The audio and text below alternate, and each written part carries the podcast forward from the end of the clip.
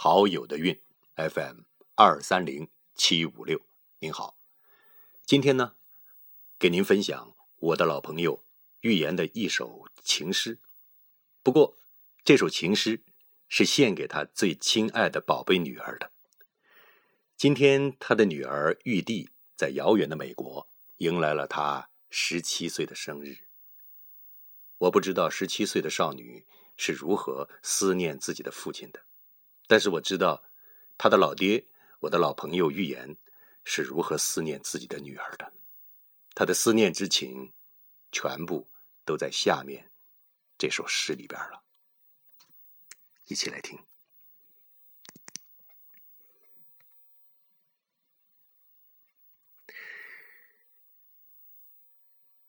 十七年前，你茫然的一次回眸，照亮我全部的人生。双手托起小小的精灵，像托起整个世界。女儿，不是爸爸前世追债人，是上帝赐予我在尘世中最美好的礼物。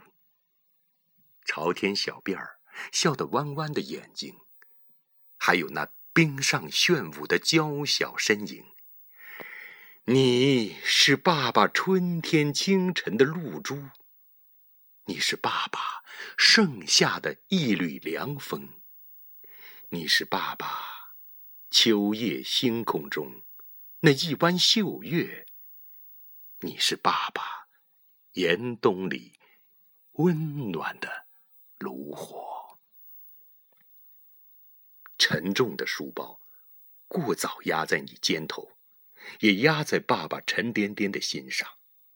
孤独、无助、沉默、尖刻、无厘头。这个世界正篡改你快乐的基因，爸爸却对这个世界无能为力，只想紧紧的搂住你。你是爸爸骨头上雕刻的花朵。你是爸爸神经末梢上最敏感的一点痛。十七年，无数次提笔，又无数次放下，没有一种语言能表达父亲对女儿的情感。只在今夜，远离万里之遥，你的每一次疼痛。都无限放大成爸爸内心的悸动，每一次悸动都抖落成文字，所有的文字排成了这首诗。